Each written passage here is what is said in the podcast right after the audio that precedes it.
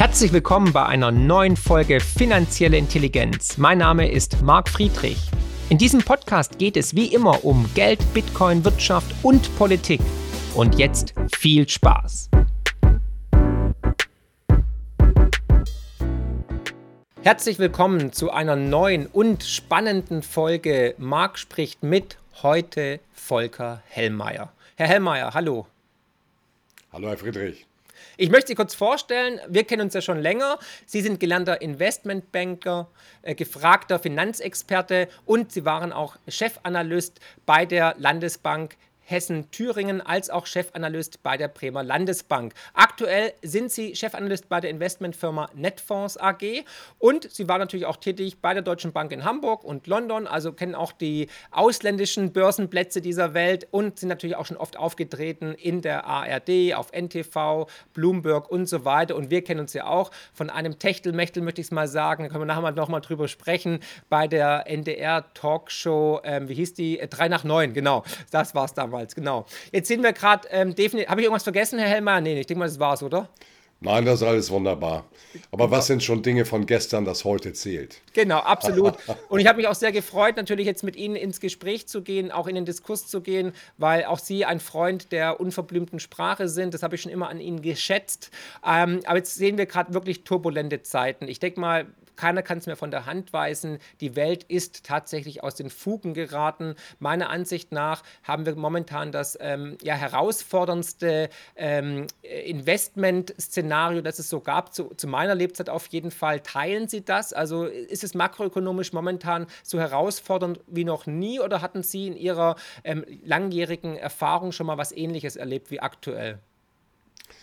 Nein, das habe ich nicht. Wir stehen heute vor den größten Herausforderungen seit 1949. Und das betrifft eben nicht nur den Investmentsektor, die Finanzmärkte, es betrifft die geowirtschaftliche Lage, es betrifft die geopolitische Lage. Und wir haben die größten Umbrüche vor uns und wir haben schon massive Umbrüche erlebt.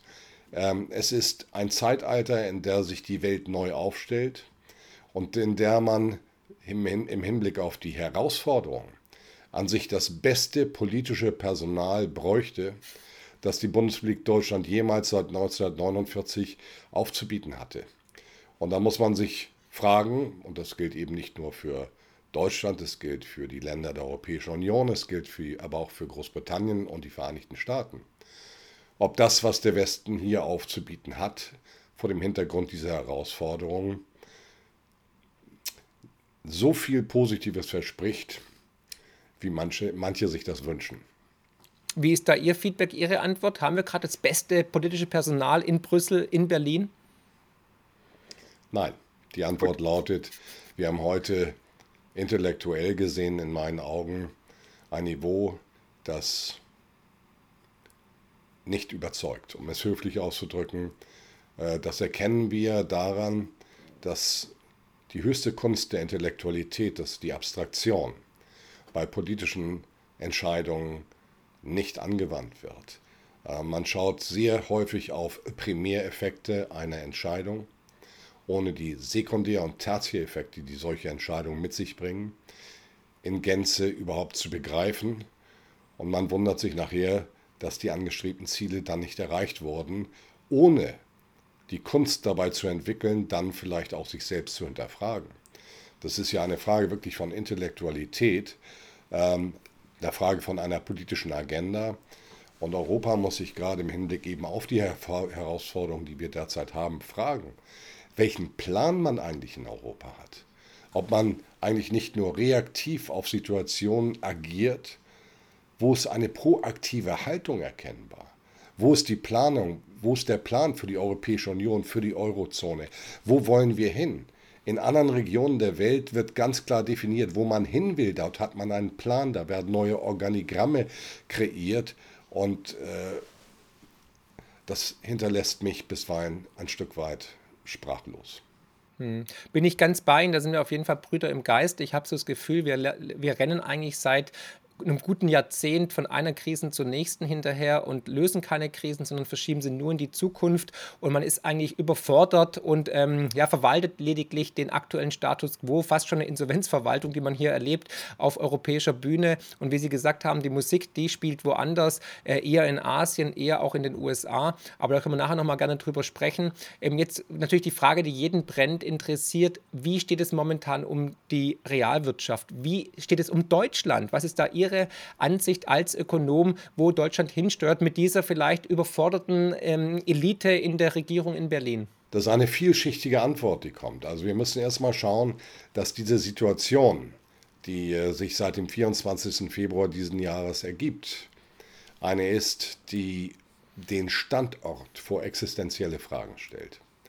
Wir haben uns bis zum 23. Februar in Deutschland die energieintensivste Wirtschaft der westlichen Welt geleistet und hat gleichzeitig dabei die höchsten Energiepreise der westlichen Welt.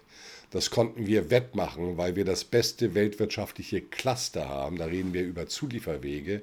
Es ist eine enorme Effizienz in der Produktion, die damit erzielt wird. Und was sich seitdem ergeben hat, ist ein strategischer Nachteil gegenüber allen anderen Wirtschaftsräumen. Das gilt nicht nur für Deutschland, das gilt für Kontinentaleuropa, inklusive Großbritannien übrigens, über Energiepreise. Und dabei muss man sich deutlich machen, dass die gesamten Fortschritte und der Wohlstand, den wir uns erarbeitet haben, alle aus dem energetischen Zeitalter der in immer intensiveren Nutzung von Energie herstammt. Wenn wir uns also jetzt einen strategischen Nachteil bezüglich dieser Grundlage der, des gesamten Wohlstands, wenn wir uns in eine solche negativere Lage bringen, dann spielen wir mit der Grundstruktur des Wirtschaftsclusters und der Existenz bestimmter industrieller Bereiche, die uns tragen. Und ich erinnere daran, Deutschland hat kaum Rohstoffe, auf jeden Fall nicht welche, die uns in eine autarke Situation mhm. versetzen. Wir leben nur von einer Sache, von der Veredelung dieser Rohstoffe zu hochwertigsten Produkten mit Markt, mit einer Produktionstiefe, wie viele andere es nicht können. Und wenn wir diesen Sektor einmal verlieren, das ist ein digitaler Prozess, das kann sehr schnell gehen, dann werden wir diesen Sektor nicht wieder aufbauen können in der Form, wie wir ihn heute kennen. Und das Risiko ist groß. Das ist der erste Teil. Der zweite Teil ist ein beruhigender Teil. Wir kaufen uns gerade Zeit. Wenn wir die, das 200 Milliarden Euro Programm nehmen, dann führt es dazu, dass eben elementare Teile dieser Wirtschaftsstruktur konsumtiv zunächst einmal durch die Zeit getragen werden. Und da reden wir vom ersten, zweiten Quartal 2024.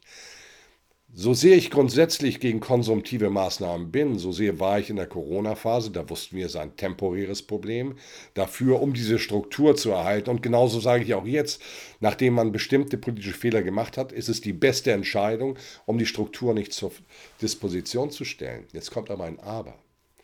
Dann reden wir darüber, dass wir eben über einen bedingten Zeitraum diese Strukturen zu großen Teilen erhalten können. Nicht zu allen, aber zu großen Teilen. Die entscheidende Frage ist, ob wir in der Lage sind, uns eben bezüglich des Einkaufs der Energie dann so aufzustellen, dass diese Unternehmen auch dauerhaft ein, eine Zukunft haben. Und wenn wir das Programm der Bundesregierung uns genau anschauen, dann heißt es, Russland ist draußen, also die Billigenergie ist weg und wir kaufen weiter schön fleißig LNG ein. Die Ports werden ja derzeit gebaut. Gut, dann hat man Versorgungssicherheit, die im Moment noch nicht vollständig gegeben ist, aber dann hat man Versorgungssicherheit. Das ist schon mal wichtig. Aber hat man denn dann auch eine Preislichkeit, die Konkurrenzfähigkeit erlaubt? Ja. Die Frage müssen wir stellen.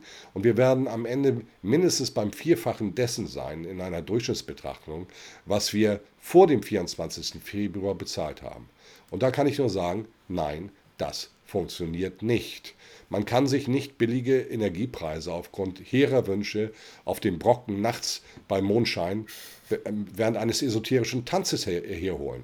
Das sind Dinge, die haben mit dem normativ-faktischen zu tun. Jetzt gibt es aber noch etwas Entspannendes. Wir wissen ja, es gibt Lieferkettenprobleme ne, und global. Ja. Und auf Sicht der nächsten drei Jahre, vielleicht sogar vier Jahre, wird man auf die europäische Industrie in diesen Lieferketten nicht verzichten können. Das heißt, es wird erstaunlich sein, dass äh, gerade die größeren Unternehmen, vielleicht auch die börsennotierten Unternehmen, reüssieren. Das hatten wir schon im zweiten Quartal gehabt, da haben viele, waren viele erstaunt. Ich erwarte es auch für die größten Teile des produzierenden Gewerbes im dritten Quartal, weil sie einfach nicht mengenmäßig ersetzbar sind und weil unsere Produkte überall global mittlerweile verbaut sind und man dann eben auch die Wartungen die, äh, und, und Ersatzteile und ähnliches liefern muss. Also insofern fühlt sich das vielleicht besser an, als es wirklich unter strukturellen Gesichtspunkten ist. Es ist also eine Warnung. Das eine ist ein strukturelles Thema, das sich mittellangfristig destruktiv auf unsere Wirtschaftskonditionen auswirken kann. Das andere ist, ja, wir haben nivellierende Maßnahmen und nivellierende Bedingungen, die das Kind nicht sofort tief in den Brunnen fallen lassen. Aber entscheidend ist doch, dass man einen Plan hat. Darüber startet mir dieses Gespräch. Wir brauchen einen Plan, wie wir für die kommenden Generationen und nicht für zwei, drei oder vier Jahre uns so gestalten, dass unsere Kinder und Kindeskinder eben auch noch eine Chance haben in diesem Wirtschaftsraum. Und äh, das vermisse ich in dem gesamten Diskurs, auch übrigens im medialen Diskurs. Das ist alles etwas, was der Kurzfristigkeit äh, am Ende ähm, abgerungen wird im Diskurs. Und ich möchte hier noch einen Punkt bringen, weil, Herr Friedrich, Sie sagten das eingangs, Krisenpotpourri der vergangenen Jahrzehnte. Ich habe mit einem ehemaligen Finanzminister, Name-Dropping ist hier im Moment nicht erlaubt, mit einem ehemaligen Finanzminister, der aber in dieser Zeit entscheidend mit war für die Adaption der Grundlagen dieser, dieses Krisenpotpourris gesprochen. Ich habe gesagt, wissen Sie, was ist Gesellschaft, was ist Wirtschaft? Äh, funktionieren die nach dem Motto Sprint oder Marathon? Und er guckte mich an, Familiengesellschaften, das ist alles Marathongesellschaft, ja, genau das.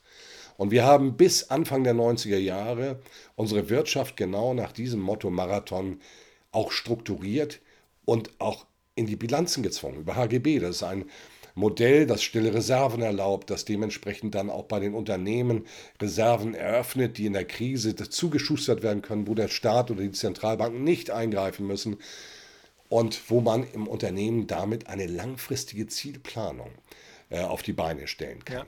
Und das haben wir abgegeben, HGB wurde aufgegeben und ein kurzfristiger Bilanzierungsstandard wurde eingeführt, Anfang der 90er Jahre, IFRS.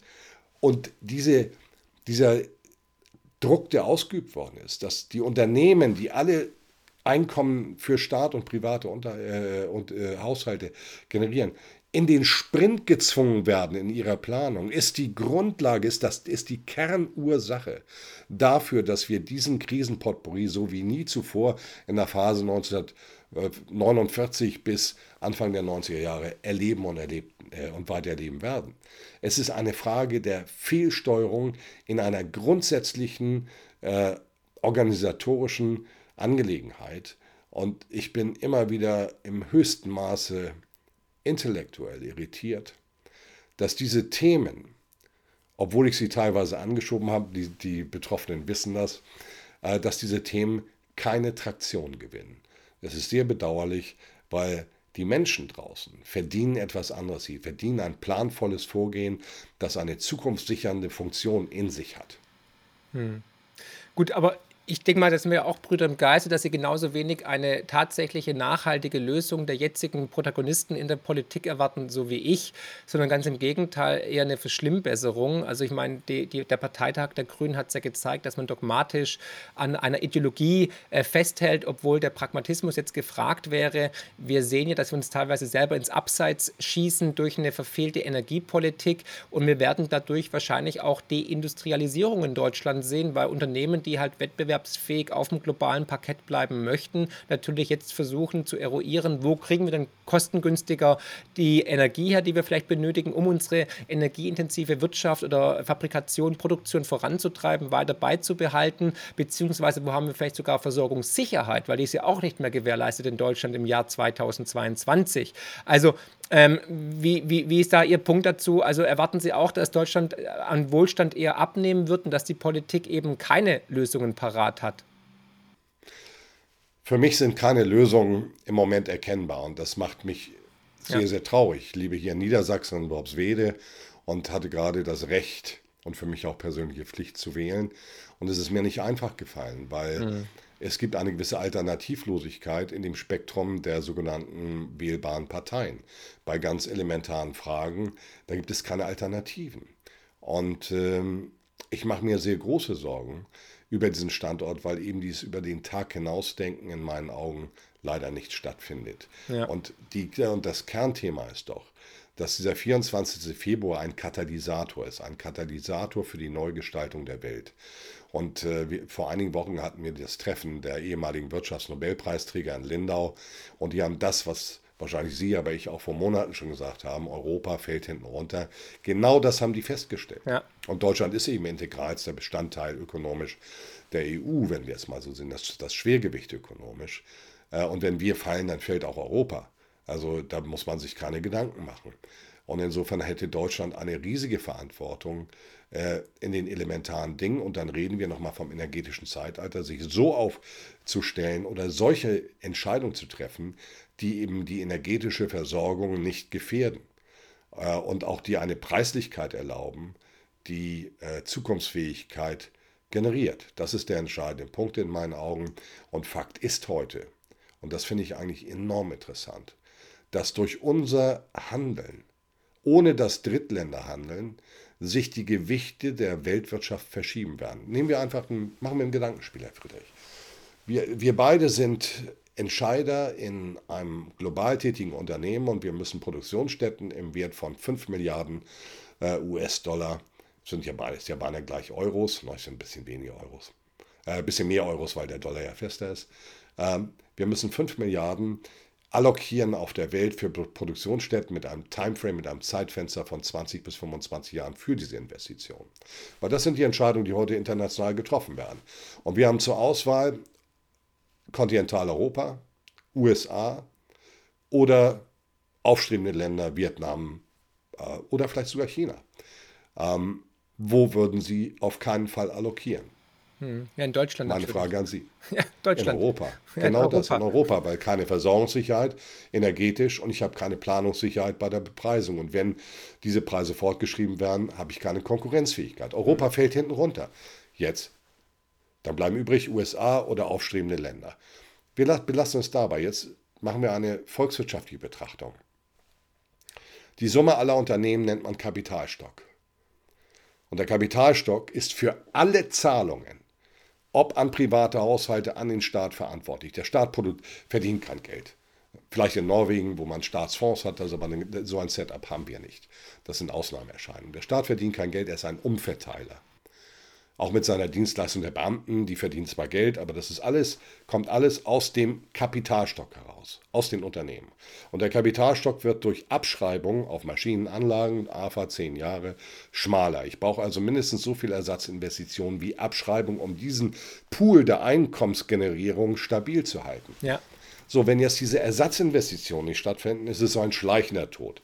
Wenn jetzt aber dazu kommt, Produktionsstättenverlagerung, und wir wissen aus dem Handelsblatt von circa vor zweieinhalb Wochen, dass sich die USA jetzt bemühen, äh, deutsche Unternehmen anzusprechen und Produktionsstätten aus Deutschland, ja. Europa herausverlagern in die USA. Wenn das stattfindet, dann wird diese dieser Kapitalstock noch schneller schmaler und dann können wir uns am Ende eben die Unterstützungsleistung im Rahmen des Sozialstaates, all diese Dinge nicht mehr leisten. Und da ist Griechenland in der Euro-Defizitkrise ein gutes Beispiel. Dann werden plötzlich Renten gekürzt und wird das Ganze sehr existenziell für die privaten Haushalte.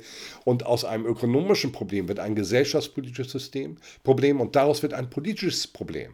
Weil am Ende suchen die Menschen immer Lösungen, wo ihre die einfach sind. Und das sind dann die politischen Ränder nach links und rechts.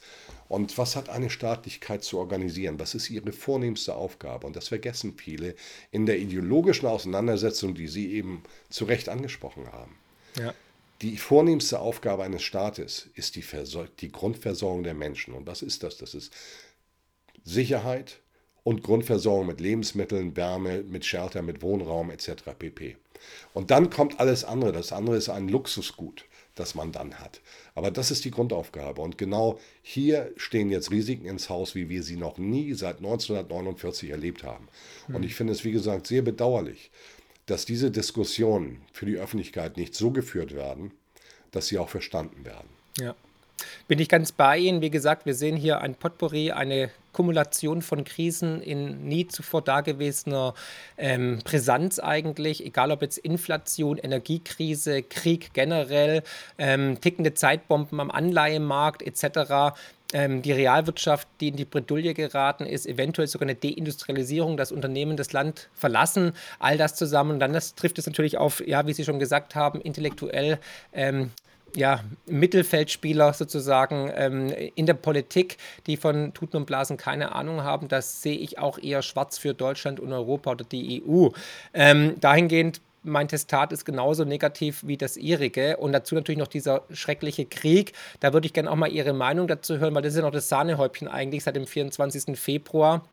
Was ist da Ihr Primärszenario? Was glauben Sie, wie das sich in den nächsten Wochen, Monaten ausspielt? Was ist das Best Case, Worst Case oder der realistischste Case, den wir erwarten können, ähm, was da drüben jetzt passieren wird zwischen Russland und der Ukraine? Ich will die Antwort so gestalten. Ähm, trotz enorm diplomatischen Drucks auf internationaler Ebene hat der Westen es nicht vermocht, die Phalanx der sanktionierenden Länder gegenüber Russland zu erweitern. Ganz ja. im Gegenteil. Wenn wir die jüngsten Äußerungen nehmen, dann wissen wir seitens Indiens, dass man fest an der Seite Moskaus steht, ob das hier um Waffen geht, um Wirtschaft geht, um äh, Finanztransaktionen auf nationaler Währungsbasis. Südamer äh, Südafrika hat genau dasselbe gemacht. Wir hatten vor einiger Zeit hier den südafrikanischen Botschafter bei uns, bei meinem lieben Freund Hans zu Gast und äh, hatten sehr interessante Gespräche, auch mit einem illustren Publikum in der Runde. Und auch dort ist genau dasselbe festgestellt worden. Jetzt war gerade der südafrikanische Präsident äh, im Diskurs mit Moskau. Man wird alles intensivieren, das gilt für Afrika. Anders ausgedrückt, der Westen läuft Gefahr, sich hier am Ende selbst zu isolieren, denn diese aufstrebenden Länder stehen heute für 66 Prozent der Weltwirtschaft, 88 Prozent der Weltbevölkerung, kontrollieren 70 Prozent der Weltdevisenreserven und wachsen im Zweifel doppelt so schnell wie der Westen. Das heißt, perspektivisch stehen die auf 70, 75 Prozent. Das ist die Tatsache, mit der wir konfrontiert sind. Äh, und wenn wir uns diese ganzen Geschichten anschauen, dann wie geht es weiter mit dem Ukraine-Krieg? Ich bin kein Militärfachmann. Mhm. Aber wenn man sieht, dass es seitens der Ukraine jetzt Geländegewinne gegeben hat. Ich glaube, 600 Ortschaften sind befreit worden und es sind auch einige Quadrat, einige tausend Quadratkilometer. Dann ist das aber nicht der Gamechanger der militärischen Auseinandersetzung. Wir haben einen riesigen Unterschied westlicher militärischer Aktionen und russischer militärischer Aktionen. Ja. Wenn wir die letzten 22 Jahre Revue passieren lassen, der Westen hat regelmäßig, und ich betone das regelmäßig, in inhumaner Art und Weise bei Regime Change Anlässen militärisch zunächst die gesamte Infrastruktur dieser Länder mit einem enormen Leidensdruck für die, Priva für die äh, Bevölkerung generiert, um damit die Bevölkerung auch gegen die Regierung zu instrumentalisieren, Grundbedürfnisse befriedigen, wovon ich eben sprach. Darauf hat Moskau verzichtet. Das beginnt jetzt gerade erst nach den Angriffen auf Nord Stream 1 und 2 und die Kherson-Brücke, die Verbindung zwischen Russland und der Krim. Und ich glaube, dass wir im Westen unterschätzen, äh, welche Rolle die potenzielle Sicherheitsarchitektur, die im Dezember letzten Jahres von Moskau eingefordert ist, äh, eingefordert wurde, für Moskau spielt. Ja. Und vor dem Hintergrund gehe ich davon aus, dass jetzt im November bis Februar unter hohen Stresszuständen für die Menschen in der Ukraine ähm, voraussichtlich Russland die militärische Aktion wieder an sich reißen wird. Ich kann keine ultimativen Szenarien äh, hier beschreiben, aber das ist mein, meine Erwartungshaltung. Dazu passt dann auch die Aushebung der Reservisten in Moskau. Und ich wünsche der Welt von Herzen und den Menschen in der Ukraine am allermeisten, dass wir aus diesem Eskalationsmodus, in dem wir auch durch den Westen sind, weil wir haben immer ja. stärkere Waffensysteme hingeliefert, wir haben teilweise militärische Führung übernommen. Wir bilden die Menschen aus an unseren neuesten Waffensystemen. Das mag alles verständlich sein, aber am Ende ist es immer eine Form der Eskalation und für mich gibt es hier eine, die Gefahr der Analogie zu 1914, dass, weil man Gesichtsverlust vermeiden will, auf allen Seiten am Ende immer weiter eskaliert wird und wir irgendwann dort landen, wo keiner landen will. Um es ganz deutlich zu sagen, und das diskutieren nicht nur ich, das diskutieren auch andere Kreise, die Gefahr einer atomaren Auseinandersetzung auf dieser Welt in größerem Umfang war nie größer als jetzt. Für mhm. mich ist es das Risiko höher als in der Kuba-Krise und da bitte ge geben Sie mir noch einen kleinen Exkurs. Als ich in der Schule war, hatte ich gelernt, Kuba-Krise, die bösen Russen, die guten Amerikaner, ja. die äh, Russen eskalieren und stellen dort äh, Raketen auf als Bedrohung für die USA. John F. Kennedy war super, der hat es geschafft. Die Russen haben, sind abgezogen, der Westen hat gewonnen. Das stimmt ja nicht. Auch das war ein Narrativ, selbst in meinem Schulbuch. Wie war es? Die, die, Amerikaner haben Atomraketen an der türkischen Grenze gegen Russland aufgestellt. Das war die Aktion, die Reaktion war Kuba und der Kompromiss war, beide ziehen alles zurück. Und damit war es dann, war die Krise beigelegt. Und ähm, insofern sollten wir auch heute, wenn wir uns mit diesem Thema Krieg auseinandersetzen, sehr wohl um historische Einzelheiten kümmern. Wenn wir den 24. Februar zum alleinigen Maßstab erheben, zu einer Be Bewertung und Beurteilung dieser Krise, machen wir aus historischer Sichtweise heraus einen Riesenfehler. Wir müssen ganz andere Zeiträume und Fenster insgesamt ins Auge nehmen, wenn wir zurückkommen wollen zur Diplomatie. Das ist 1989, 90, es ist 1991, 90 auch wegen der, des Referendums, dass die Krim nicht Teil der Ukraine werden wollte, bevor die Ukraine überhaupt gegründet wurde. 1997, bis dahin wurde die, war die NATO-Ersterweiterung mit Moskau abgestimmt. Dann das Jahr 2001, Rede im Bundestag Putin, 2009 Münchner Sicherheitskonferenz, 2014, 2021 März, 2021 Dezember. Und wenn man diese ganzen Dinge mit in das Bild hineinbezieht und noch ein bisschen Peter Scholl-Latour liest und George F. Cannon ja. und andere Weise, die, deren Reputation nicht in Frage steht, dann kann man eine Basis legen, um Diplomatie obwalten zu lassen. Und das würde den Menschen in der Ukraine, den Kindern in der Ukraine und den Menschen auf der Welt gut tun. Ja, bin ich ganz bei Ihnen. Ich glaube, dass Waffenlieferungen das Leid, den Krieg nur verlängern und nicht lösen. Ich glaube, man muss miteinander reden. Das ist auch die Macht der menschlichen ähm, Spezie, dass man miteinander reden kann, dass man Brücken baut, dass man aufeinander zugeht, auch wenn Schreckliches passiert ist. Und ähm, wir sehen ja, dass es da tatsächlich auch jetzt Aussagen gab in Kasachstan von Putin, der gesagt hat, er ist gesprächsbereit. Ähm, leider habe ich da noch nichts von der Seite der USA gehört. Die, da ist bis jetzt komplette Fehlanzeige, dass da irgendjemand zum Telefonhörer gegriffen wird. Ähm, glauben Sie, die USA hat da ein Eigeninteresse, ähm, dass da ver äh, verzogen wird, dass da vielleicht gar kein Interesse an einer diplomatischen, friedlichen Lösung ist? Oder was denken Sie darüber? In den USA geht es, und da bringe ich jetzt einfach mal Herrn Biden ABC-Interview nach dem Afghanistan-Rückzug. Ja. Uns wurde von Herrn Struck verkauft, dass unsere Freiheit hm. am Hindukusch verteidigt würde. Und Herr Biden hat uns gesagt, dass Herr Struck uns belogen hat. Weil er hat gesagt, es ging uns hier nie um Nationbildung, Nationenbildung, Humanismus, Frauenrechte, Demokratisierung etc. pp. Es ging nur um unsere Interessen. Ja. Und das ist eine klare Ansage. Und es deckt sich mit vielen Äußerungen Henry Kissinger. Wir haben keine Freunde, wir haben nur Interessen. Ja. Dass es also gar nicht um die Werte gibt, die wir hier in Europa immer bei diesen militärischen Aktionen als Grundlage ähm, der Teilhabe oder der Akzeptanz dieser Maßnahmen verkaufen. Und äh, insofern ist, glaube ich, dieser Konflikt mit Russland einer, der ja nicht ad hoc stattgefunden hat. Das ist ein Konflikt, der lange vorbereitet worden ist. Deswegen habe ich eben die Jahre 97, ja. 2001, 2009 und so weiter äh, angesprochen. Und äh, Russland und China sind vor Jahren zum Feind der USA erklärt worden. Wir wissen heute, dass die Anwürfe der Wahleinmischung alle in sich zusammengefallen sind. Deswegen wurden Sanktionen verfügt. Da müsste man sich theoretisch jetzt bei Moskau entschuldigen, dass das alles fake war und die Sanktionen zurücknehmen. Nein, das, das folgte einem Skript. Hm. Und das wird meines Erachtens unterschätzt. Anders als wir in Deutschland und Europa gibt es auf bei, bei dritten Ländern, ob wir sie Moskau, ob es Russland ist, ob es China ist, ob es die USA sind. Dort gibt es Planungen, da gibt es Stäbe, da gibt es Thinktanks, die sich mit aktiver Machtpolitik, Geopolitik auseinandersetzen, Szenarien entwickeln, Pläne schmieden, die regierungsübergreifend verfolgt werden. Und ich glaube, da haben wir hier eine gewisse Blauäugigkeit und wundern uns dann immer regelmäßig, wenn äh, solche Dinge passieren und wenn dann Herr Biden was sagt, was unsere Medien und unsere Politiker nicht hören wollen, weil sie das ja auch in Teilen in Frage stellen würde, äh, dann wird sowas eben auch gar nicht weiter thematisiert medial und auch nicht politisch. Ja. Deswegen habe ich dieses ABC-Interview nochmal angesprochen. Das sind ja keine Kleinigkeiten. Wir reden hier im Endeffekt von Tausenden von Menschen, die deswegen umgekommen sind, von Zivilisten, die, die man ins Unglück gestürzt hat, von Ländern, die destabilisiert worden sind, von Migrationsströmen, die damit ja. ausgelöst wurden. Und äh, da haben wir meines Erachtens auch eine Asymmetrie in der Wahrnehmung. Das heißt, wenn wir was machen, was schief geht, dann war es ja gut, weil es war moralisch einwandfrei und die anderen sind böse.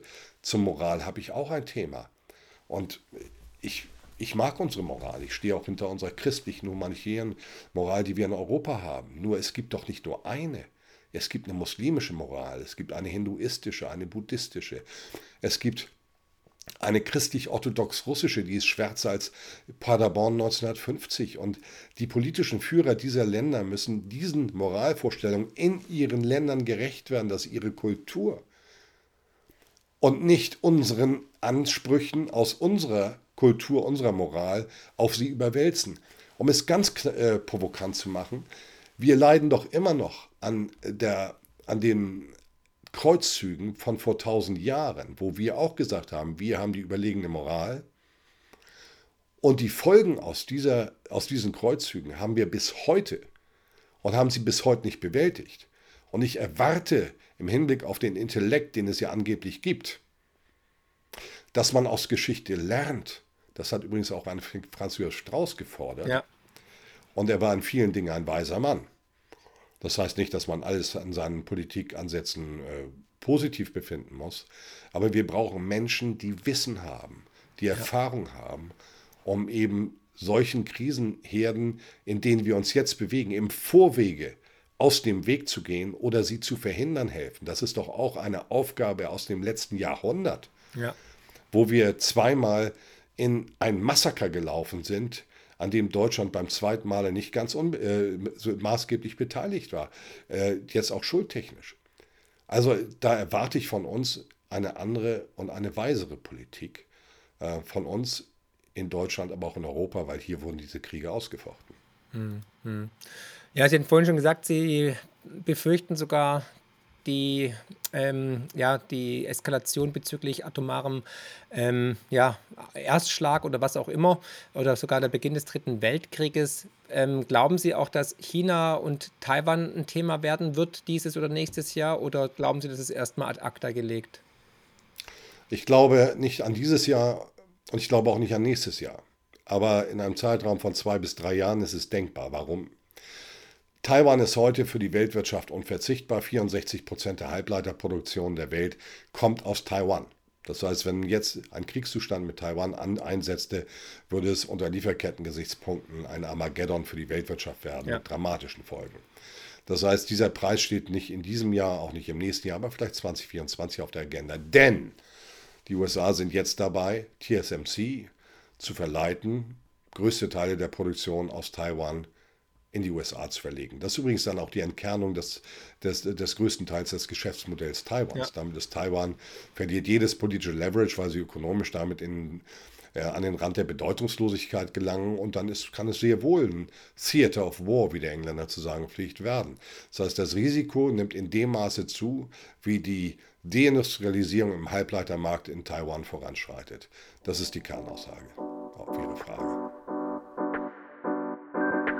Finanzielle Intelligenz könnt ihr übrigens auch lesen und zwar in Buchform mit meinem neuesten Bestseller Die größte Chance aller Zeiten. Und natürlich unserem kostenlosen Newsletter mit spannenden Analysen und Prognosen zu Bitcoin, Gold und den Finanzmärkten. Einfach abonnieren unter friedrich-partner.de. Hm. Hm. Gut, die USA wehren sich natürlich auch massiv. Sie wollen jetzt auch mit der Chip Bill ähm, die eigene äh, interne Chipindustrie stärken. Da werden Milliarden investiert. Intel baut ein Riesenwerk für 20 Milliarden. Genau, genau. Also sie, die Summen sind gigantisch, die jetzt da in, in, den Markt gepumpt werden, einfach um sich autark zu machen, weil mit Chips äh, bestimmt man auch, wo die Reise hingeht, braucht man auch für Waffensysteme. Da immer auch die Frage cui bono. Ne?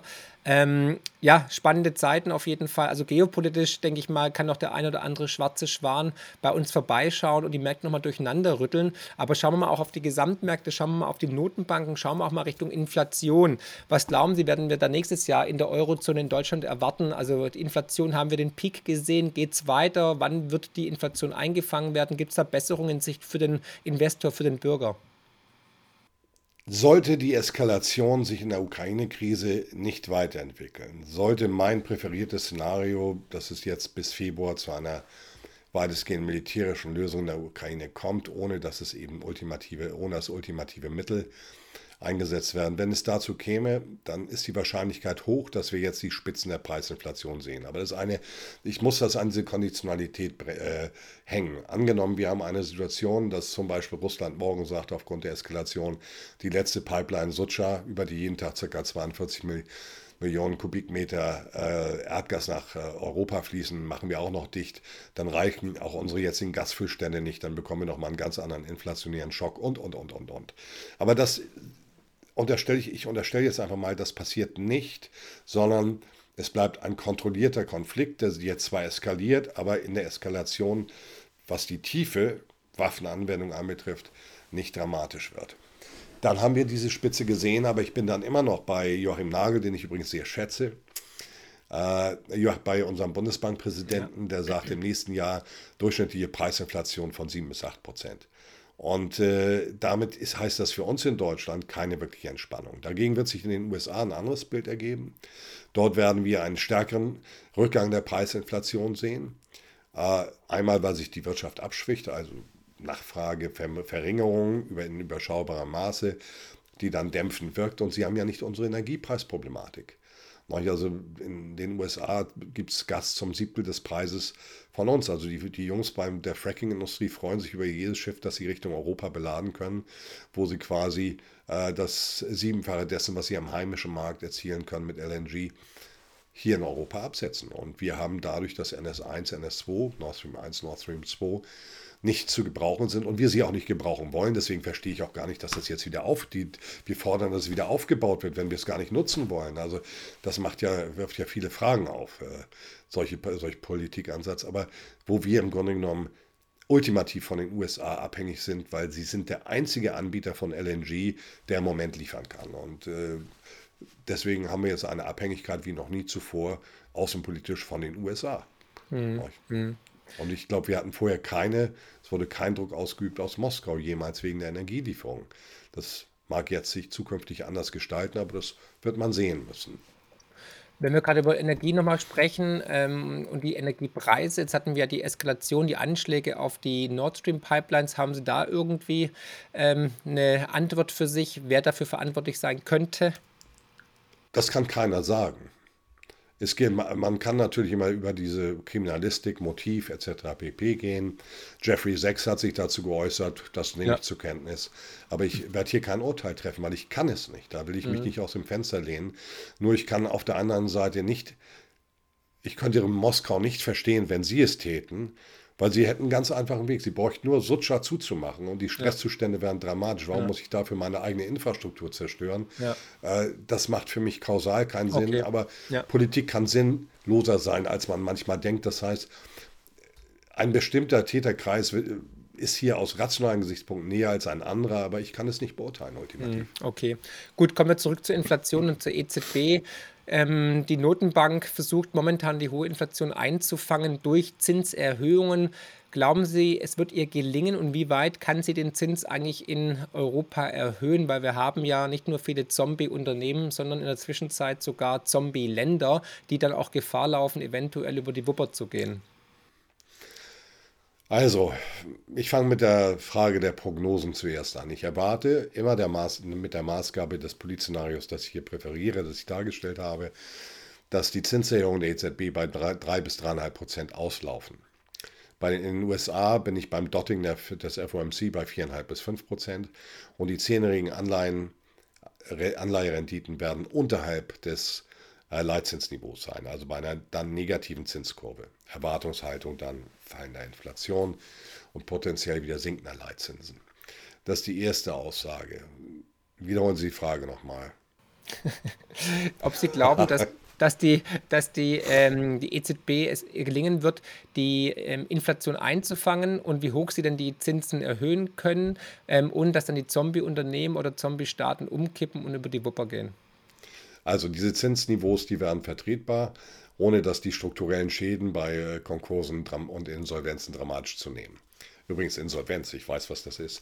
Äh, lange Rede, kurzer Sinn. Auf die Frage, kann eine Zentralbank ultimativ durch Zinspolitik exogene Preisfaktoren, die gar nicht von der Zentralbank beeinflusst werden können, kann sie, kann sie da erfolgreich sein? Nein. Ich habe gesagt, die EZB hat das größte Dilemma in der Geschichte. Die exogenen Preisfaktoren, die entscheidend sind für die diesjährige Inflationsentwicklung, sind nur durch smarte Außenpolitik lösbar. Eine EZB könnte den Zins jetzt auf 10% setzen, rein spieltheoretisch. Welch, was wären die Folgen für die Erdgaspreise oder Erdölpreise weltweit? Ja, man könnte den Euro damit vielleicht beeinflussen, kurzfristig nach oben pushen und das dann hätten wir plötzlich eine gewisse importierte Deflation. Aber man kann das Problem damit nicht lösen, weil die Kollateralschäden, die ein solches Zinsniveau ja. auslöste, wären viel höher als der potenzielle Nutzen. Mhm. Das heißt, die EZB sitzt jetzt eigentlich in einer Situation, in die sie gar nicht gehört, weil dieses Problem dieser Inflation, die wir haben, ist eine maßgeblich getrieben von exogenen Faktoren. Jetzt kommt aber der entscheidende Punkt. Je länger dieser exogene Faktor von außen wirkt, desto höher ist die Gefahr, dass die endogene aus der Volkswirtschaft generierte Inflation anzieht, weil sich Inflationserwartungen verändern und weil der Druck der bei den Gewerkschaften zunimmt, denn das sind ja reale Lohnverluste, diese Lohnverluste über Lohnerhöhungen wieder reinzubekommen, die dann dazu führen, dass die Unternehmen diese erhöhten Kosten wieder über ihre Preise weitergeben. Dann haben wir die sogenannte Preis-Lohn-Preisspirale, wo das Ganze immer weitergeht. Das erinnert an die 70er Jahre. Und da liegt das größte Risiko. Aber wenn man jetzt, ich habe einen Traum, okay, gehen wir so ran. Morgen Abend setzen sich Herr Biden, denn das wird nicht in Kiew, Brüssel oder in Frankfurt oder Berlin oder sonst wo entschieden. Morgen Abend setzen sich Biden und Putin zusammen, obwohl Herr Biden Herrn Putin enorm beleidigt hat, was Herr Putin mit Herrn Biden noch nie gemacht hat, also auch persönlich. Und die setzen sich hin und finden eine Lösung. Dann hätten wir innerhalb kürzester Zeit eine Entspannung bei diesen gesamten exogenen Preisfaktoren und eine Entspannung damit für Realwirtschaft und Finanzmärkte, die fulminant wäre. Aber es ist ein Traum. Ich sehe dafür im Moment, wie gesagt, keine belastbaren ja. Indizien, dass wir diesen Weg auch nur einschlagen. Ja, Sehe ich genauso, weil. Aber das ist die Antwort. EZB ja. ist im Dilemma. Sie kann, wenn sie diese Preisinflation einfangen würde, müsste sie die Wirtschaft vollkommen abwürgen mit dramatischen Strukturschäden für den gesamten Körper der europäischen Wirtschaft. Mhm.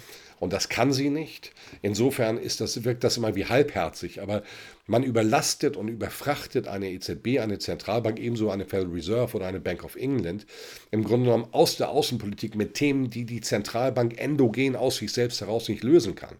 Und das ist auch ein Skandal in meinen Augen, der, in der im öffentlichen Diskurs viel zu wenig beleuchtet wird. Also mir reicht da Zentralbank-Bashing nicht, denn das, was hier passiert ist, was dies Jahr passiert ist, das ist nicht den Zentralbank anzulasten. So etwas, äh, da kann auch keine Zentralbank eine präemptive Politik drauf machen. Das ist unmöglich. Hm. Ja, ähm, jetzt natürlich die nächste Frage. Durch die Maßnahmen der EZB droht natürlich eine Rezession. Ich meine, meiner Ansicht nach sind wir schon in einer Rezession, beziehungsweise es ist sicher, äh, wie es Arm in der Kirche, dass wir nächstes Jahr eine, eine Rezession erleben, wahrscheinlich global. Wie ist da Ihre Einstellung? Ja, eindeutig ja. Und nehmen wir einfach mal das äh, Konsumentenvertrauen. Konsum spielt eine große Rolle, auch bei uns in unserer Volkswirtschaft. Der GfK-Konsumklimaindex ist auf ein All-Time-Low gestürzt, also tiefer als uns Wirtschaft in der Corona-Krise verboten worden ist. Nochmal, das ist ja eine, ein administratives Wirtschaftsverbot gewesen, das damals zu einem dramatischen Einbruch führte. Jetzt ist dieser Einbruch nochmal doppelt so hoch. Und wenn ich mit Unternehmen rede, und das tue ich bisweilen, ja. also nicht nur Philosophenturm der Ökonomie, der mich hier beschäftigt, ähm, dann erlebe ich eine Nüchternheit und eine Ernüchterung wie ich es noch nie in meinem Leben, seitdem ich mich mit diesen Themen auseinandersetze, äh, erlebt habe. Das ist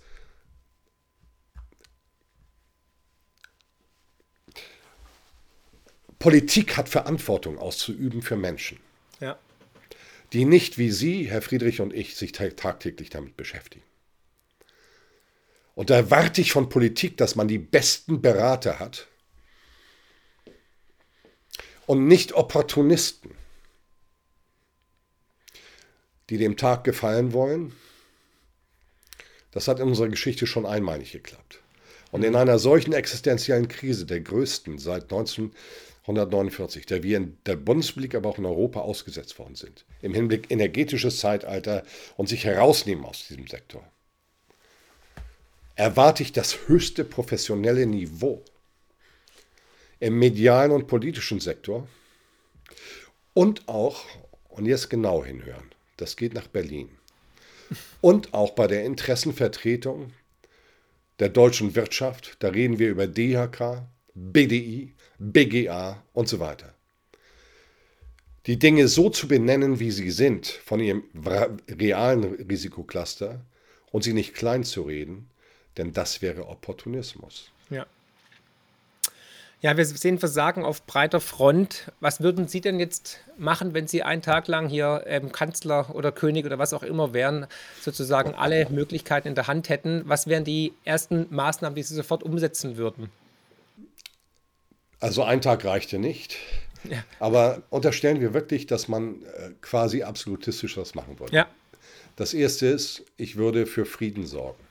Sehr schön. Ich würde, eine, ich würde mich bemühen um eine Sicherheitsarchitektur, die, so wie die USA einen Anspruch haben auf ihre Sicherheitsarchitektur in ihrem Umfeld, dass eben auch die größte Atommacht der Welt, Russland, dass die Sicherheitsarchitektur um dieses Land herum gewährleistet ist. Und dabei interessiert es mich nicht, ob es eine Autokratie ist oder keine Autokratie oder Demokratie.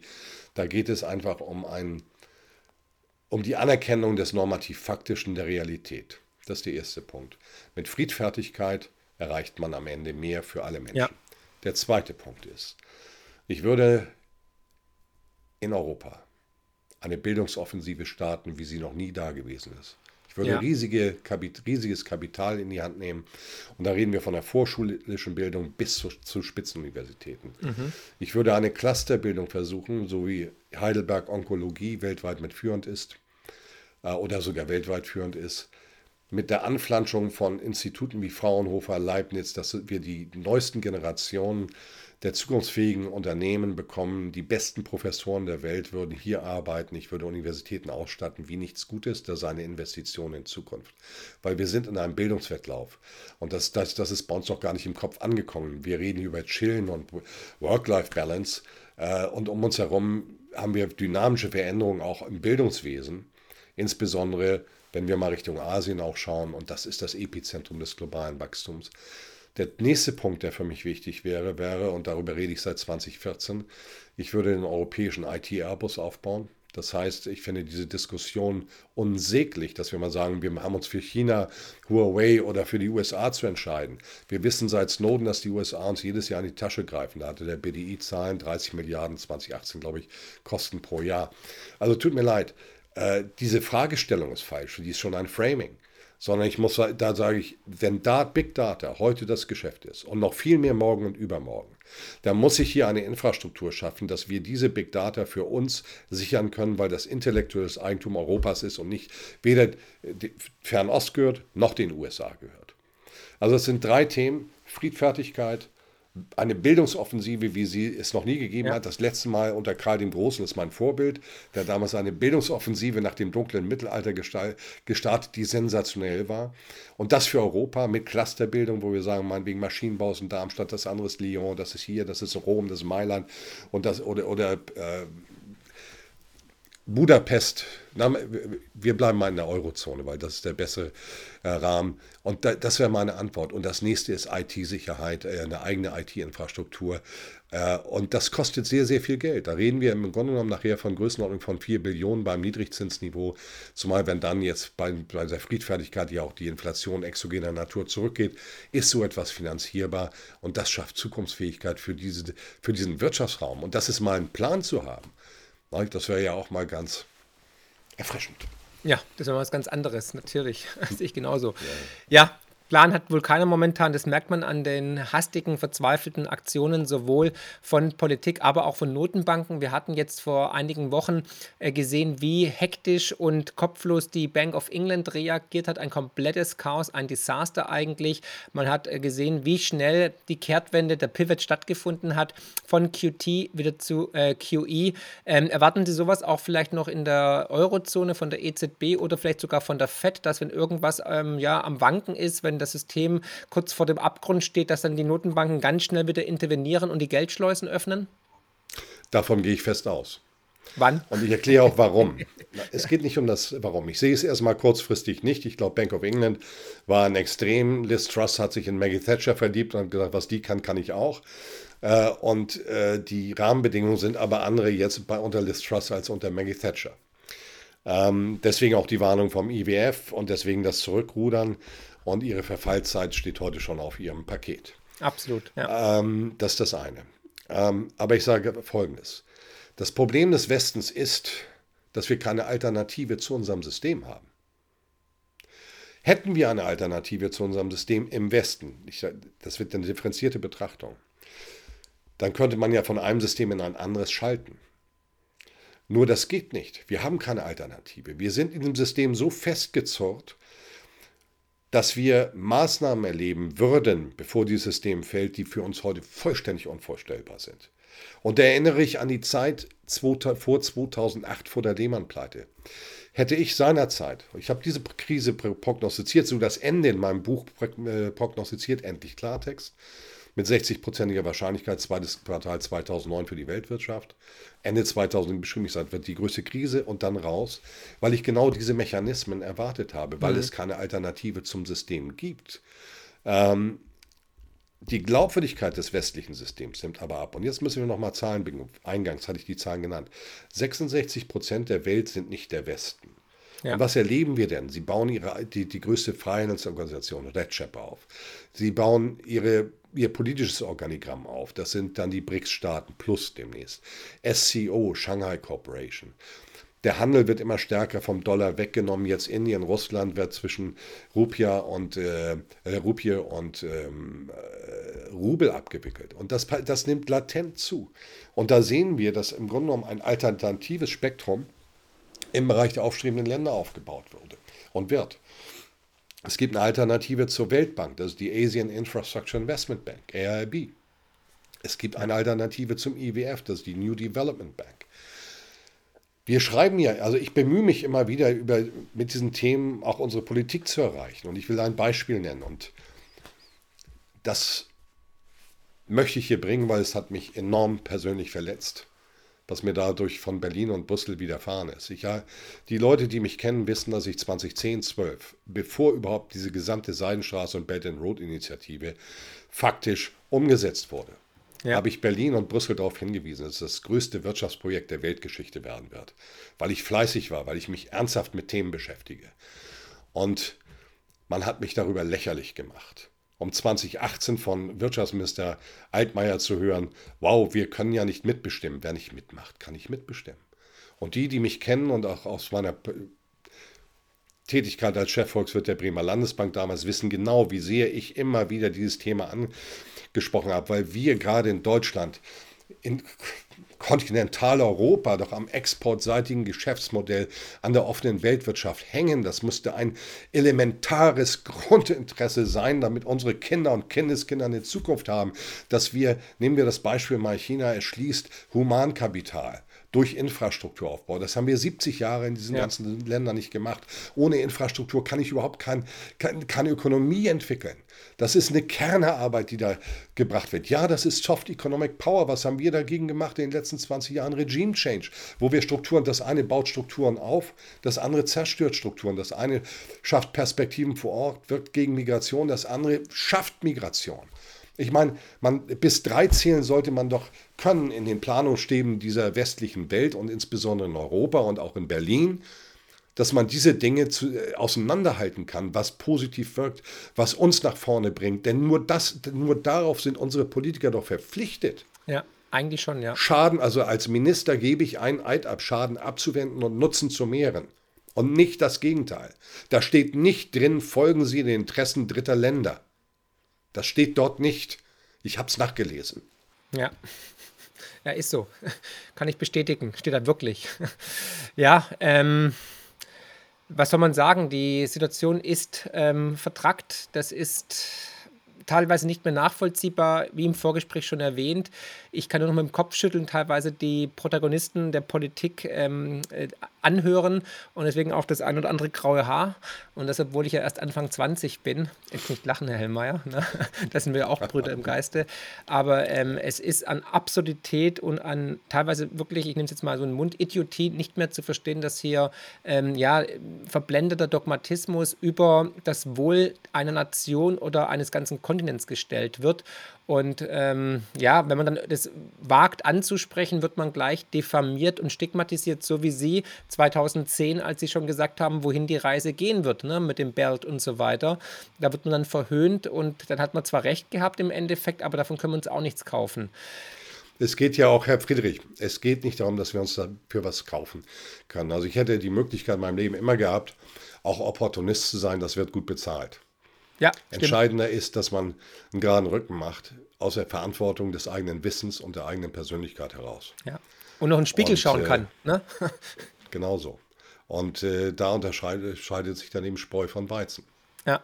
Absolut, weil da bin ich mir sicher, mit integeren Menschen wie jetzt Ihnen, anderen, die ich auch kenne oder auch ähm, vielleicht auch meiner Person, ähm, wäre das jetzt wahrscheinlich nicht so weit gekommen, ohne jetzt irgendwie anmaßend zu werden. Aber es geht tatsächlich um Rückgrat, um Prinzipien, die man vertritt und ähm, den den größeren äh, Nutzen für die Gemeinschaft. Da glaube ich halt wirklich auch an, an, an Karma, tue Gutes und dir widerfährt Gutes, aber der Nutzen oder der, das Wohlergehen ähm, der Menschen steht, glaube ich, gerade nicht äh, an oberster Stelle der jetzigen Entscheidungsträger. Das ist wohl zu erkennen, ähm, auch wenn man sich mit diesen Aussagen vielleicht unbeliebt macht, aber da möchte ich, bin ich mir sicher, werden wir auf der richtigen Seite der Geschichte stehen. Wenn wir über die Geschichte sprechen, habe ich auch eine Frage bezüglich der, des, ähm, der Gemeinschaftswährung des Euros. Wir sehen, dass der Euro seit Jahren ähm, am, am, Überlebenskampf ähm, ist, ähm, auf der Intensivstation meiner Ansicht nach liegt. Und ich gehe davon aus, dass der Euro ähm, scheitern wird. Natürlich ist der politische Wille ein anderer, deswegen wird er auch dann künstlich am Leben erhalten. Wie sehen Sie die Zukunft des Euros? Es hängt an der Energie. Also wir haben jetzt eine andere Situation als seinerzeit in der Euro-Defizitkrise. Es hängt an der Energie. Wenn Europa sich vom energetischen Markt, der konkurrenzfähig ist, abschneidet, ist die Wahrscheinlichkeit, dass die europäische Wirtschaft scheitert und als Konsequenz daraus, und das genau in dieser Abfolge, äh, der Euro hoch. Also das Wohl des Euros hängt an der energetischen Versorgung Europas. Das ist die Kurzfassung.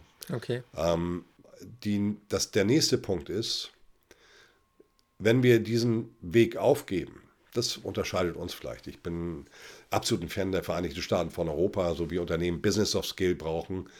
Und wir haben Unternehmen mit Business of Scale in Europa, die brauchen eine politische Vertretung mit Politics of Scale, nicht der Kleinteiligkeit, sonst kann man die Interessen der eigenen Ökonomie und die eigenen politischen Interessen nicht durchsetzen. Ähm, aber die Wahrscheinlichkeit, dass wir Europa geeinigt bekommen, war nie geringer als derzeit. Das muss ja. man deutlich sagen. Das konstatiere ich auch. Und Herr Friedrich, Sie sehen mich deswegen erschüttert. Ich hatte von Karl den Großen erwähnt. Ich mag Geschichte, weil man kann aus äh, Geschichte lernen. Da hatten wir beinahe schon mal so ein Reich, okay, der Norden hier war nicht dabei, das waren alles noch ungläubige Barbaren. Da hatte Karl der Große große Probleme, aber lange Rede, kurzer Sinn. Das war eigentlich ein, ein, äh, eine Früh-Eurozone mit einer Bildungsinitiative, die enorm positiv sich auswirkte. Und die Söhne von Karl den Großen, Pippin und so weiter und so fort, haben das alles wieder zerlegt in die Kleinteiligkeit, was die Grundlage war später der gesamten europäischen Kriege. Und man kann so viel daraus lernen. Bildung ist Macht, Wissen ist Macht. Nur man braucht eben auch diese Bildung, dieses Wissen in den bei den Entscheidungsträgern, um Europa so zu gestalten, dass man in Europa diese Einigung will. Man wollte die übrigens mal nach dem Zweiten Weltkrieg. Ich muss hier ein bisschen Geschichte machen. Und da muss man eins teilen können, das ist der erste Punkt, aber man braucht auch wirklich gemeinsame Werte. und gemeinsame Ziele. Und ich sehe uns davon im Moment sehr weit entfernt und die Frage bezog sich auf den Euro. Und je weiter wir uns davon entfernen, weil der Euro ja etwas zusammenhält, was dann vielleicht nicht zusammenhalten kann, desto größer werden die Risiken. Und ich glaube, auch Herr Mayer von Flossbach von Storch sieht es auch sehr, sehr kritisch. Und ich teile diese kritische Haltung im Moment und es tut mir in meinem Herzen weh, weil in dem Moment, wo das, dieser Hoffnungswert auf ein geeintes Europa zerschmettert wird und auch diese Chance zerschmettert wird, werden wir feststellen, dass wir ökonomisch immer weiter an Boden verlieren. Wenn ich verantwortlich wäre für einen globalen Konzern, Konzern, der in Deutschland seinen Sitz hat, und das passierte, dann weiß ich, dass mich diese deutsche Politik nicht international vertreten kann. Und dann werde ich meinen Sitz, auch wenn mein Herz blutet, aus Verantwortung gegenüber meinen Eigentümern, das sind die Aktionäre, verlagern müssen, um den Schutz politisch zu bekommen, der für so einen groß, großen global agierenden Konzern erforderlich ist. Wo haben Sie einen solchen Gedanken einmal in einer deutschen Talkshow gehört? Oder nirgends. in einer europäischen? Ja. Sie hören ihn nirgends. Und das ist mein Problem, dass ich so etwas gar nicht transportieren darf. Weil das sind die ganz entscheidenden Grundlagen, wie man etwas aufbaut. Und der nächste Punkt ist zum Beispiel auch, dass ich bei jeder Erweiterung der Eurozone oder, oder der, der Europäischen Union mir das Votum aller Europäer einholen wollte.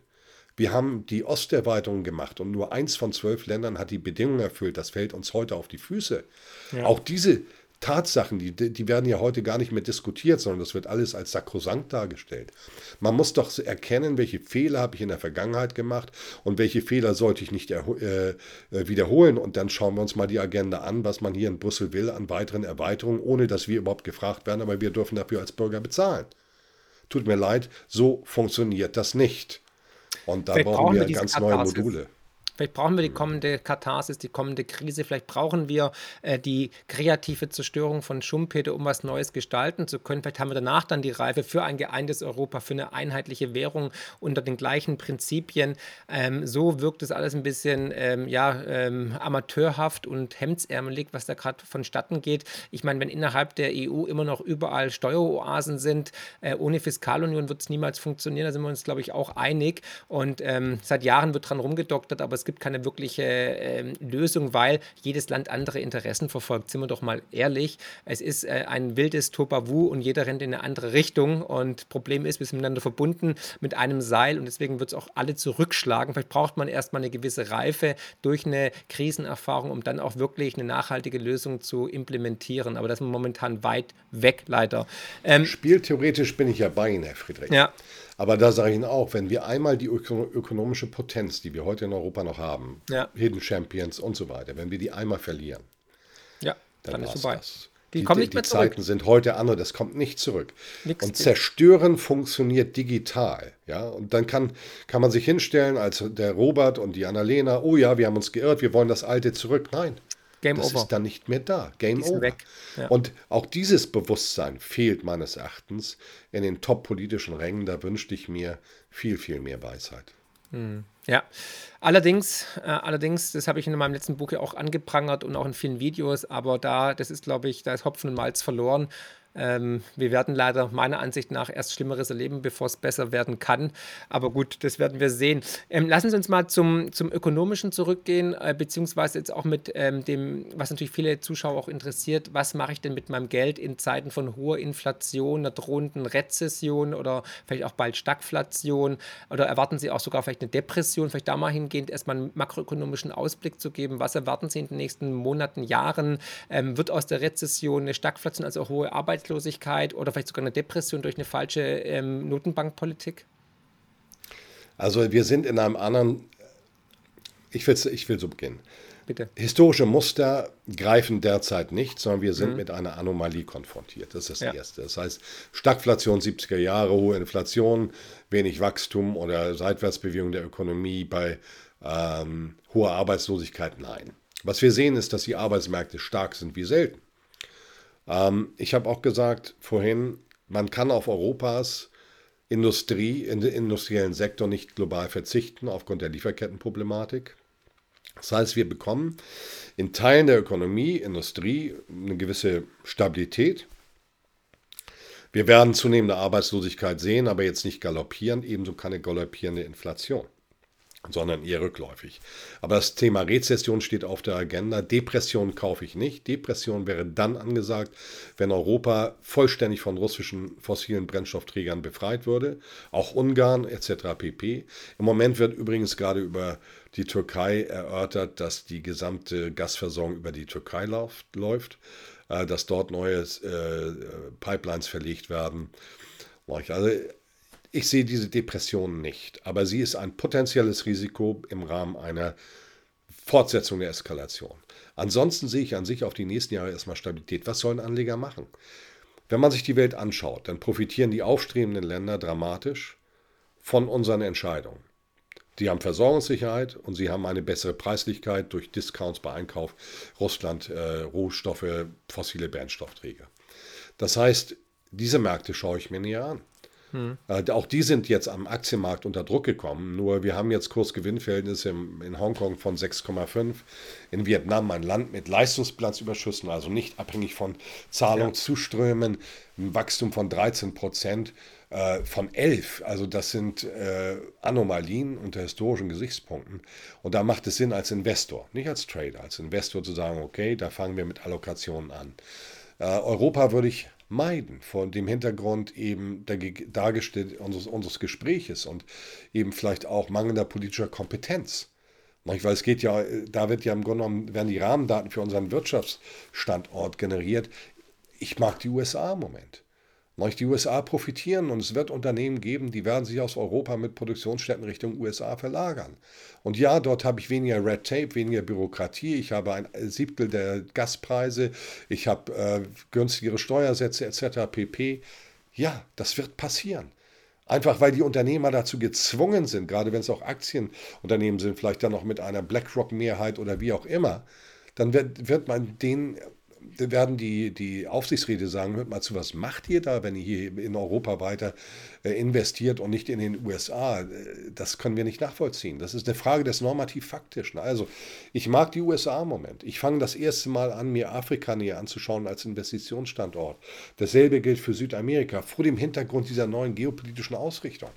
Also Politik setzt immer die Determinanten für Wirtschaft und damit auch für die Erfolgspotenziale der Wirtschaft der in der Wirtschaft agierenden Subjekte. Im Moment Präferenz ganz klar USA. Äh, ich mag noch so etwas Spezifisches dann wie Skandinavien. Da gefällt, gefällt, gefällt uns äh, Norwegen, Schweden und wir haben sogar ein bisschen was in Großbritannien in unserem Fonds als Beispiel. Aber es gibt Chancen. Jetzt schauen wir mal auf die Rentenmärkte. Wenn mein Szenario greift, dann macht es Sinn, demnächst an den Rentenmärkten, US-Treasuries, wenn sie mal Richtung 420, 450 laufen, dort mittelfristige Positionen aufzubauen. Äh, unter der Maßgabe, dass, wie gesagt, diese Märkte, dass, dass die geopolitischen Situationen nicht vollkommen eskalieren. Und sollten sie vollkommen eskalieren aus europäischer Sichtweise heraus, selbst wenn ich dann mit der Anleihe im Kurs verliere, wird der Euro so abstürzen gegenüber dem US-Dollar, dass der Dollargewinn besser ist als zum Beispiel der Verlust, den man dann auf der Zinsseite über die Notierung der Anleihe hat. Also da ist gerade aus europäischer Sichtweise machen solche Aktionen Sinn. Mhm. Also heißt, ähm, Sie würden jetzt in Aktien investieren, eventuell auch Anleihen. Aber nochmal beim Aktienbereich gibt es da auch Branchen, also Länder haben wir jetzt ähm, abgeklappert, aber gibt es auch Branchen, die Sie übergewichten würden, wo Sie Zukunftsperspektiven sehen? Der industrielle Sektor. Wir, wir müssen mhm die Lieferkettenprobleme hängen viel mit der Unterinvestition in den letzten fünf Jahren zusammen. Das heißt, dann kommen die, äh, die, die, wenn wir jetzt von Normalität ausgehen, die Infrastrukturprojekte. Auch dafür brauchen wir Maschinenanlagen. Dann kommt COP26, die grüne Transition. Um den Regulierungen zu entsprechen, müssen größten Teil des gesamten Anlagenmaschinenbaus ersetzt werden oder optimiert werden. All das spricht für den zyklischen Sektor, industrieller Sektor und auch Chemie. Also, also das, kein das Tech, Tech würden Sie nicht übergewichten. Tech würde ich nicht übergewichten, aber auch Tech hat seine Berechtigung. Nur jetzt schauen wir mal auf den Halbleitermarkt. Die USA bauen jetzt Redundanzen auf mit 52 Milliarden. Und wir haben jetzt schon den Halbleitermarkt. Die Preise sind so verfallen, so dramatisch verfallen, dass die Profitabilität dieser Unternehmen massiv leidet. Jetzt werden noch zusätzliche Kapazitäten aufgebaut, weil jeder autark werden will. Europa auch. Wir wollen hier Intel haben und so weiter. Es ist ja nicht nur das Modell USA mit 52 Milliarden und raus aus Taiwan, rein in die USA, äh, sondern damit wird im Grunde genommen Überproduktion in diesem Sektor generiert.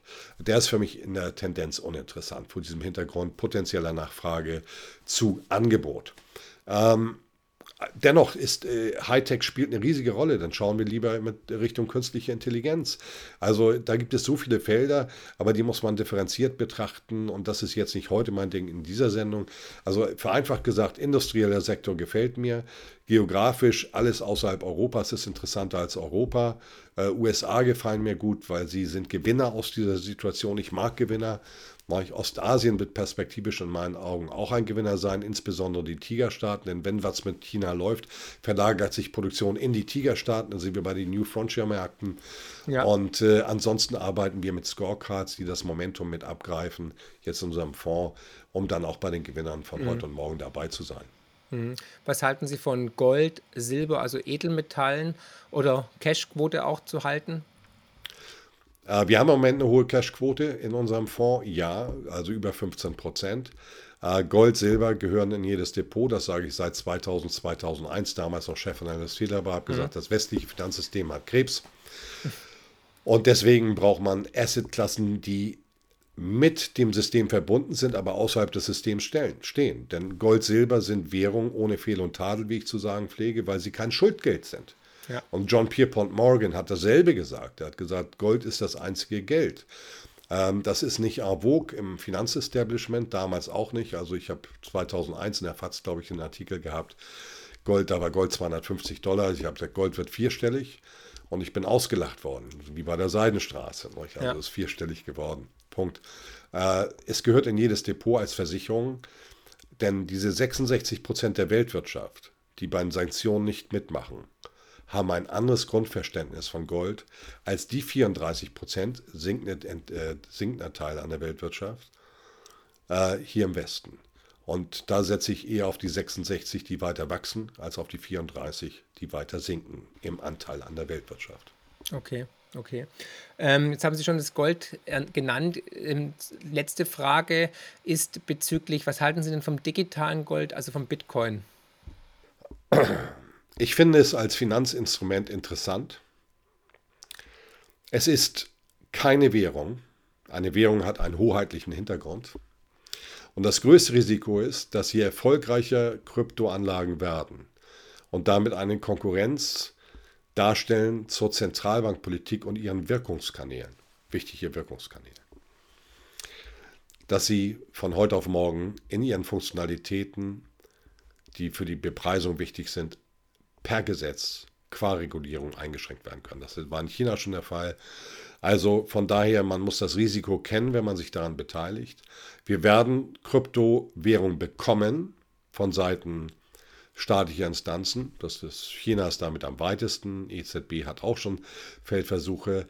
Die Technologie, die dahinter steht, Blockchain, wird eine ganz elementare Rolle dabei spielen. Ja. Aber ich wünsche uns, dass das Bargeld hm. uns ja. immer begleiten wird, weil es ultimative Freiheit ist, Diskretion liefert.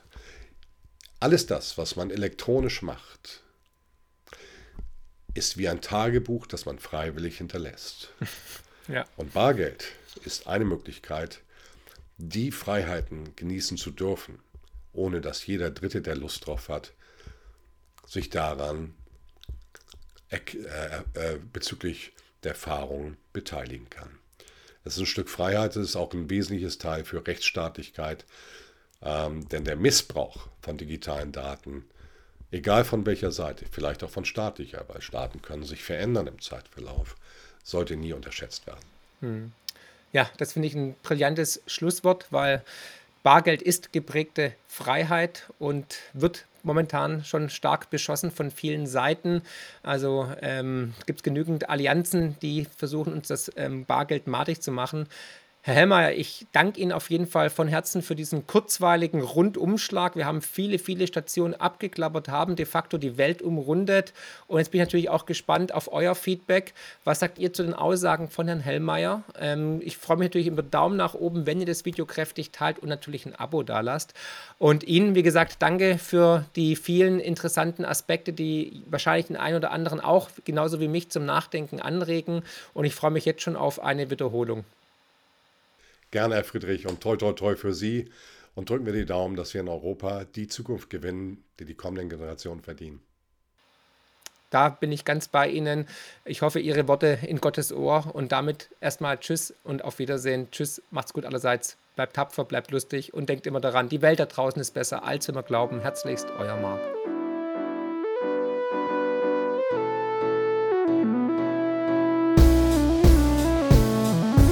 Wow, was für ein Podcast. Ich hoffe, die Folge hat euch genauso gut gefallen wie mir. Ihr findet mich bei YouTube, Twitter und Instagram unter markfriedrich7.